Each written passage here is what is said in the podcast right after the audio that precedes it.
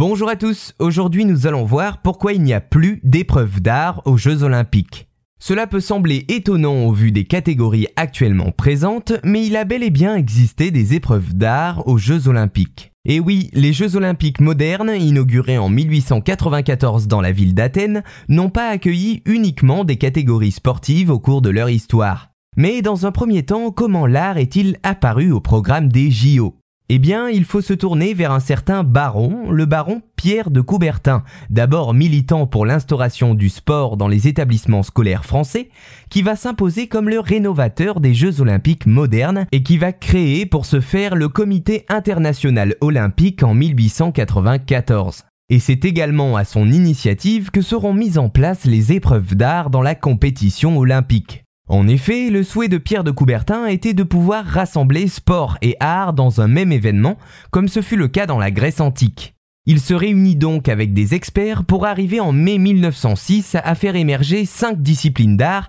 qui seront par la suite en lice, l'architecture, la littérature, la musique, la peinture et la sculpture. Il réussit finalement, après plusieurs échecs, à faire accepter les épreuves artistiques pour les Jeux olympiques de 1912 qui se passent en Suède, à Stockholm. Seuls 35 participants sont recensés pour cette première des 5 épreuves d'art que Coubertin appelle alors assez joliment le pentathlon des muses. Vous vous en doutez peut-être, il y a un prérequis pour participer. Il faut que l'œuvre ait un lien avec le sport. Les candidats étant bien évidemment autorisés à réaliser leurs œuvres en amont de la compétition, elles devaient par conséquent être originales, aucune copie n'étant acceptée. Les gagnants remportaient alors, comme pour les autres types d'épreuves, une médaille d'or, d'argent et de bronze. L'apogée de ces disciplines artistiques se fera lors des Jeux olympiques d'Amsterdam en 1928 où plus de 1150 œuvres sont exposées dans la discipline de la peinture seulement, sans compter les autres catégories d'art. Par la suite, les épreuves d'art seront présentes à chaque session des Jeux olympiques jusqu'à ceux de Londres en 1948 avec une baisse constante du nombre de participants. Mais alors pourquoi ont-elles disparu du paysage olympique? Eh bien, en 1949, un rapport est présenté au Comité international olympique et va faire grand débat. Il affirme que la quasi-totalité des participants aux épreuves artistiques sont professionnels, contrairement à l'amateurisme demandé par le comité.